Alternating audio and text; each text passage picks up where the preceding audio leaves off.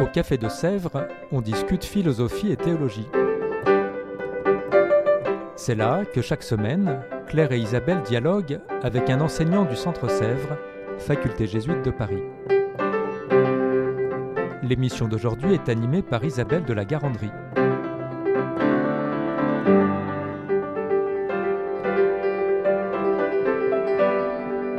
Bonjour. Bonjour Isabelle. Bonjour Isabelle. Nous recevons aujourd'hui Dominique Coatanea et Odile Flichy. Toutes les deux sont des laïcs, mères et grand-mères de famille et qui enseignent également au Centre Sèvres. Dominique, vous êtes diplômée de Sciences Po. Vous êtes docteur en théologie morale, spécialisée dans la doctrine sociale, mais vous avez longtemps été cadre dans une entreprise publique. Ça donne une belle ampleur au sujet. Odile Clichy, vous êtes agrégée de grammaire, vous avez longtemps enseigné les lettres et euh, vous êtes également docteur en théologie, exégète. Et dans la maison, vous en savez longtemps enseigné les évangiles et les actes dans une approche narrative essentiellement. Alors, euh, vous enseignez euh, ce semestre un séminaire de deuxième cycle sur Bible et morale. C'est la raison pour laquelle je vous reçois aujourd'hui. Qu'est-ce qui vous a amené personnellement à proposer ce séminaire assez original à deux voix, croisant deux disciplines, animé par une bibliste et une moraliste? Il se trouve que hum, le, le responsable du deuxième cycle m'avait proposé d'animer un séminaire et je lui ai demandé la possibilité de le faire à deux voix parce qu'il me semble qu'en théologie morale, il y a un grand enjeu à mobiliser correctement le texte biblique et que, au fond, pour rentrer dans la proposition de la commission biblique pontificale pour que le texte biblique ne soit pas simplement un réservoir de citations au service d'une argumentation morale, la meilleure manière de faire, c'est de faire ensemble, à deux voix, avec euh, une exégète. Donc l'enjeu du séminaire, pour moi, c'était vraiment de se mettre ensemble à l'écoute de la parole de Dieu, en essayant de ne pas l'instrumentaliser au service d'une thématique, pour ouvrir vraiment des chemins à la réflexion éthique. Et le défi pour nous deux, me semble-t-il, c'est vraiment d'entrer dans cette expérience de lecture qui nous change et qui permet, à travers la perception des situations, à la la construction de dispositions morales qui conduisent à la formation du sujet moral. Et la Bible, de ce point de vue-là, je reprends ici une citation de Paul Beauchamp, montre à quel point, par exemple, avec la figure de Paul, avant d'être l'auteur des épîtres, Paul est façonné par la rencontre avec le Christ. Merci Et du beaucoup. coup- Et du coup, pour moi, exégète, cette proposition de Dominique était une grande chance et qui m'a donné une belle, belle occasion de montrer que la lecture exégétique, qui est de toute façon une découverte de la théologie des évangiles, dans ce, le travail de ce séminaire, ça permet d'aller plus loin en s'engageant dans, la formulation d'une théologie morale biblique. Et donc c'est une très belle expérience. Merci à toutes les deux. Mais euh, je me fais peut-être l'avocat du diable, mais c'est peut-être un petit peu surprenant de proposer ce séminaire parce que si l'on écoute euh, Jésus, on a l'impression que le lien entre Bible et morale, il est assez simple, assez clair, évident. Quand on pense à sa réponse au scribe en Marc 12, 26, 31, euh, ça semble assez définitif. Je cite Quel est le premier de tous les commandements? Jésus lui fit cette réponse Voici le premier. Écoute Israël, le Seigneur notre Dieu est l'unique Seigneur. Tu aimeras le Seigneur ton Dieu de tout ton cœur, de toute ton âme, de tout ton esprit et de toute ta force. Et voici le second, tu aimeras ton prochain comme toi-même.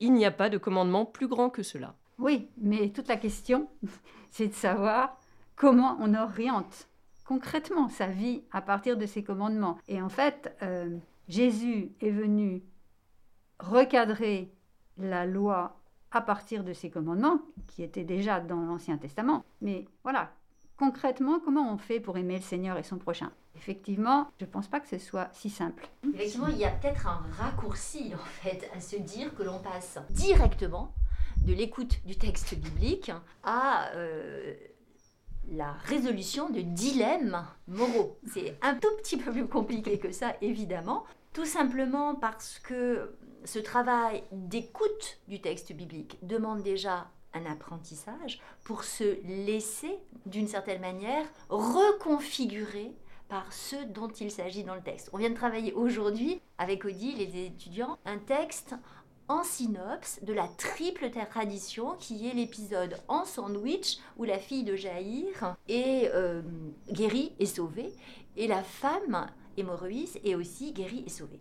Et en fait, avec les étudiants, ce qui était tout à fait intéressant, c'est de voir à quel point l'écoute de ce texte ensemble nous aide à discerner comment les attitudes des personnages peuvent progressivement, dans la familiarité du travail biblique, nous aider à reconfigurer nos propres attitudes dans des situations qui seront tout à fait différentes. Mais le mm. cœur du texte étant, ta foi t'a sauvé.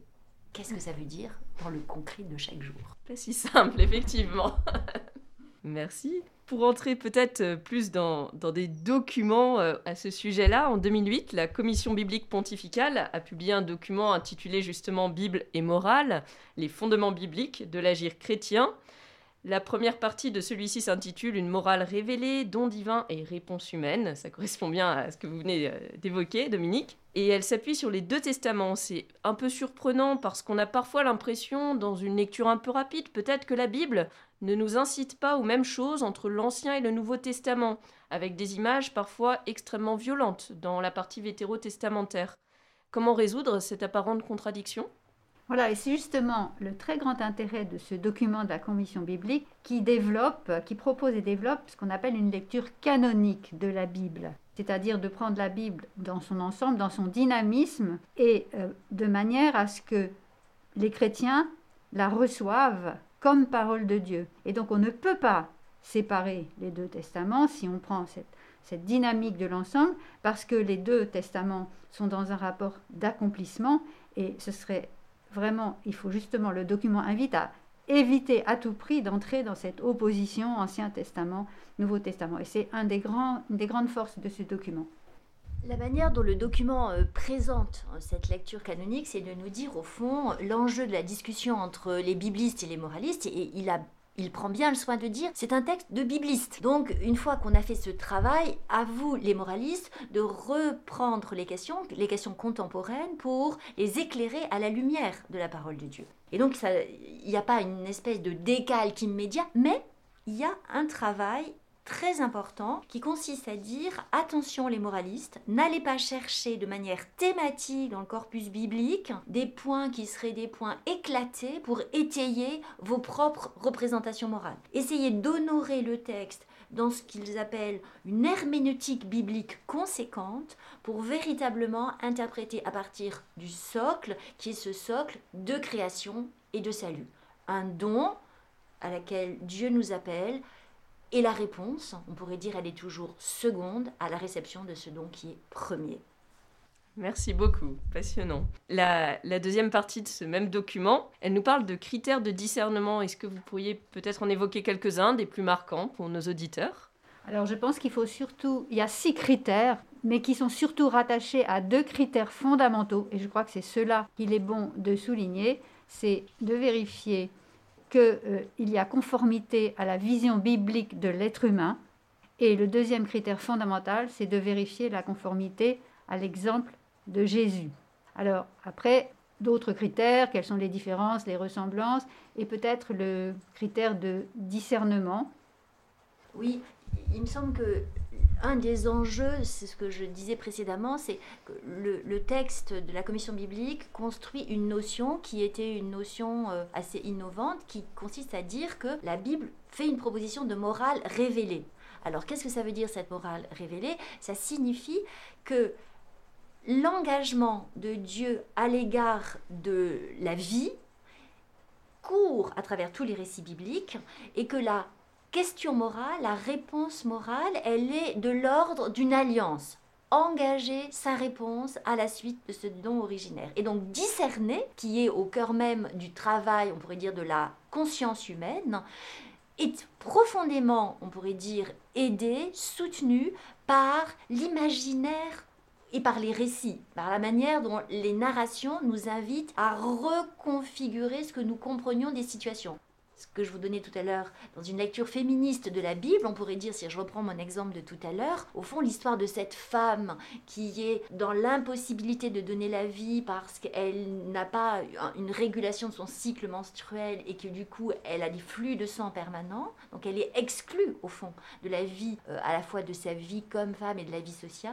La rencontre au cœur même de cette perte, on pourrait dire, de capacité, de celui dont elle dit si je peux le toucher. Donc vous voyez une espèce de reconfiguration à partir de la rencontre qui tout à coup l'aide à discerner les chemins de la vie là où apparemment il n'y a que de la mort. C'est très beau en effet et inspirant.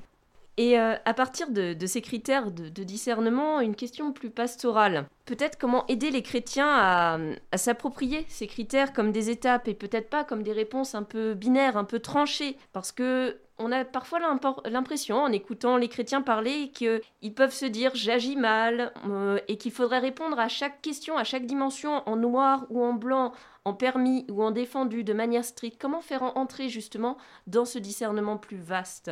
Alors, je pense que le meilleur moyen, qui d'ailleurs est déjà largement en pratique dans les paroisses et dans, dans les groupes bibliques, c'est vraiment de lire les textes bibliques et de lire les textes dans une lecture qu'on peut appeler transformatrice, c'est-à-dire qui va laisser travailler notre imagination. Alors William Spone, que nous lisons, parle d'imagination analogique, c'est-à-dire que à partir de l'histoire de Jésus qui est la norme, comment nous pouvons nous vivre? Jésus nous dit va et fais de même. Là, on va parler du bon samaritain. Voilà. Et, là, euh, il me semble que c'est la meilleure aide pour les chrétiens. Au fond, on pourrait dire que euh, ce mouvement d'écoute de la parole de Dieu permet d'affiner, dans une situation critique, on pourrait dire dans un dilemme éthique, d'affiner la perception. Au fond, qu'est-ce qu'il est important de percevoir de la situation? Et ensuite, euh, Spawn parle des paradigmes que l'écriture permet de reconfigurer. C'est-à-dire, est-ce que dans la situation, je pense par exemple à la situation du bon samaritain cité par Odile, au fond, cet homme au bord du chemin, est-ce que dans ma représentation, ben, c'est comme dit le pape François, un déchet, donc je, je ne le vois même pas, ou est-ce que, comme le samaritain, je vais être saisi aux entrailles, m'approcher et faire jouer toutes les attitudes qui sont les attitudes de la miséricorde? Voilà. Donc en fait, le texte biblique provoque l'imagination analogique, c'est-à-dire cette transposition, on pourrait dire, cet analogue, ces similitudes, les ressemblances entre la situation proposée et euh, la situation de la communauté chrétienne aujourd'hui, pour nous aider à faire le pont et à répondre à la question comment choisir d'être fidèle à ces schèmes bibliques qui sont ceux de la reconnaissance de l'autre et de l'oubli de soi. Merci beaucoup. Bah, voilà, ça nous en montre peut-être toute la pertinence pour aujourd'hui, il me semble, de ce concept d'imagination analogique et nous aide aussi à lire donc de cette manière un peu morale mais non moralisatrice euh, le, texte biblique. Dans Fratelli Tutti, le pape François euh, s'appuie sur cette même parabole euh, alors, du coup, peut-être euh, pourquoi, en quoi une référence évangélique est-elle pertinente dans une encyclique adressée au plus grand nombre, y compris à des gens qui n'ont pas forcément une bonne connaissance de ce texte biblique? Alors, ce qui est intéressant de savoir, euh, c'est que au fond, dans notre civilisation, dans notre culture occidentale, le bon samaritain est presque passé dans le vocabulaire courant. Alors, bien sûr, il y a un ancrage biblique très fort, et l'enjeu de la formation en théologie, c'est vraiment d'aller creuser un peu plus profondément, mais ça informe les imaginaires de notre culture. Donc ça, c'est un point important à retenir. Au fond, tout le monde a déjà entendu parler d'une attitude de bon samaritain.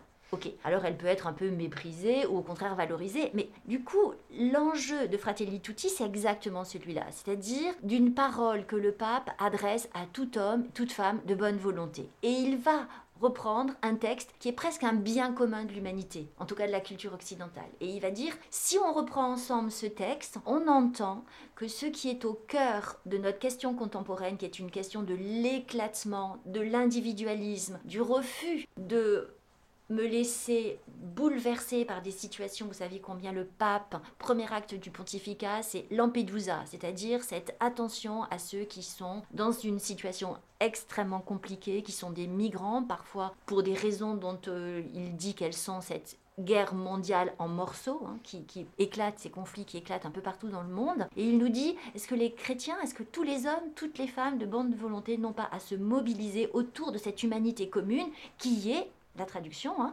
c'est la dignité inconditionnelle de chaque personne humaine. Et vous voyez que quand il utilise ce vocabulaire, il l'utilise beaucoup dans Fratelli Tutti, de la dignité de chaque personne humaine, il est en train de nous dire, voilà, percevons ensemble que ce qui est touché, ce sont des valeurs que la Bible décrit de manière très singulière et très concrète dans cette parabole, mais qui touche à l'universalité de la condition humaine et que nous pouvons partager avec d'autres hommes et d'autres femmes, d'autres cultures et d'autres religions. Puisque dans Fratelli Tutti, il est en dialogue avec le grand imam d'El Alcazar au Caire, et que du coup, c'est vraiment dans une dynamique interculturelle et interreligieuse que le pape ne n'oublie pas son fond propre, mais le met au service du dialogue commun. Merci beaucoup. Ça donne envie de se replonger avec un autre œil dans Fratelli Tutti. Mais nous sommes aussi entrés dans l'année d'un autre texte du pontificat du pape François à Maurice Laetitia. Est-ce que euh, cette exhortation apostolique peut aussi apporter un nouvel appel à regarder les liens entre la Bible et la morale? Et si oui, sous quel angle et quelle actualité peut-être pour cette année pour vous? Je laisse parler la spécialiste des textes du pape François.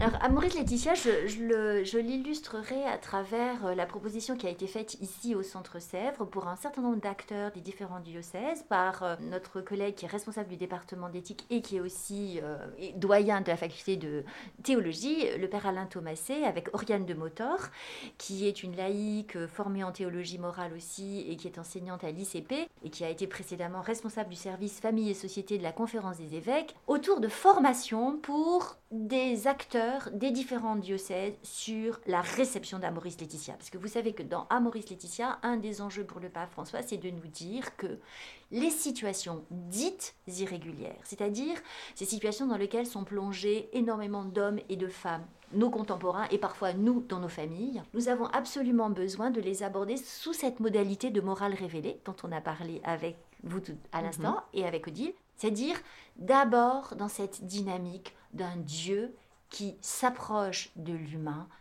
pour vivifier, revivifier en lui ce don premier qui est cet amour infini. Le pape François dans Laudato aussi dit, et dans Maurice Laetitia au fond, la création est un acte d'amour.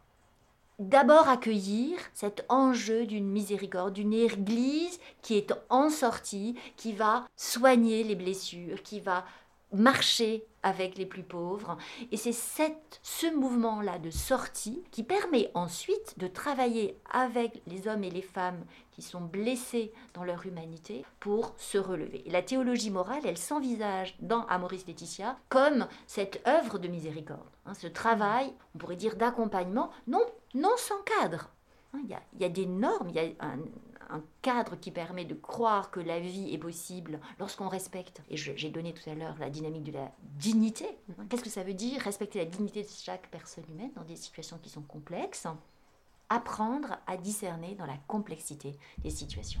Merci beaucoup. Euh, voilà des appels pour cette année à Maurice Laetitia. Euh, peut-être pour donner envie à nos auditeurs de se plonger davantage dans ce thème, ce lien plus profond entre Bible et morale, chacune si vous aviez un mot de la fin ou une citation pour encourager justement en tant qu'appel. Alors moi j'aimerais, j'aimerais euh, rendre euh, citer une parole qui m'a profondément marquée, qui m'a été donnée par un de mes professeurs ici, qui était le père François Marty, il y a très longtemps, et qui m'a dit cette parole fondatrice pour mon travail. Pour étudier un texte biblique, il faut apprendre à donner la parole au texte jusqu'à ce que le texte me donne la parole. Et voilà. Et du coup, euh, c'est pour moi une, vraiment une invitation à écouter et à mettre en pratique cette injonction qui est au cœur de ce séminaire, va et fais de même. Merci. Dominique Je dirais que hum, Odile a une longue, expérience de l'enseignement ici au Centre Sèvres. Moi, je suis toute nouvelle, j'arrive, j'ai enseigné dans d'autres lieux de formation, dans d'autres universités, à Lyon ou à Angers. Et il me semble que c'est le même défi éducatif qui, euh, qui me porte dans ces différentes institutions, c'est-à-dire aider et soutenir à ce travail de discernement en conscience. Vous savez que dans la théologie catholique, en dernier ressort, chacun d'entre nous doit décider en conscience de l'acte qu'il va poser ici et maintenant. Mais pour pouvoir poser un acte qui soit ajusté, c'est un long travail d'écoute de la parole de Dieu, d'écoute aussi de ce que la situation, évidemment dans sa complexité, éclairée par les différentes sciences humaines, permet de saisir, et peut-être aussi de ce que la tradition nous apporte autour de l'éthique des vertus, de ce que saint Thomas a pu déployer, d'un habitus qui nous permet de cheminer dans une sagesse plus grande pour espérer, le jour où la situation sera tragique, complexe, de pouvoir décider le moins mal possible. Merci beaucoup de ces actualisations et de ces invitations. Merci aussi beaucoup de cet entretien euh, motivant et inspirant, je l'espère, pour le plus grand nombre. Et euh, n'hésitez pas, du coup, euh, les uns et les autres, c'était le, autour du séminaire euh, Bible et morale du second cycle. Au revoir.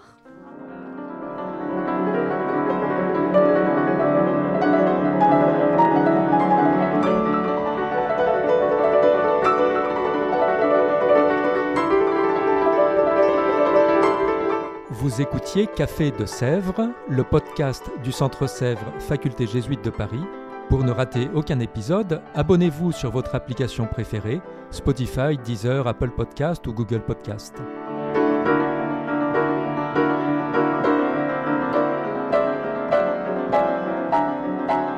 Et sur notre site internet www.centresèvres.com, découvrez l'ensemble de nos cours et conférences en philosophie et théologie. À bientôt!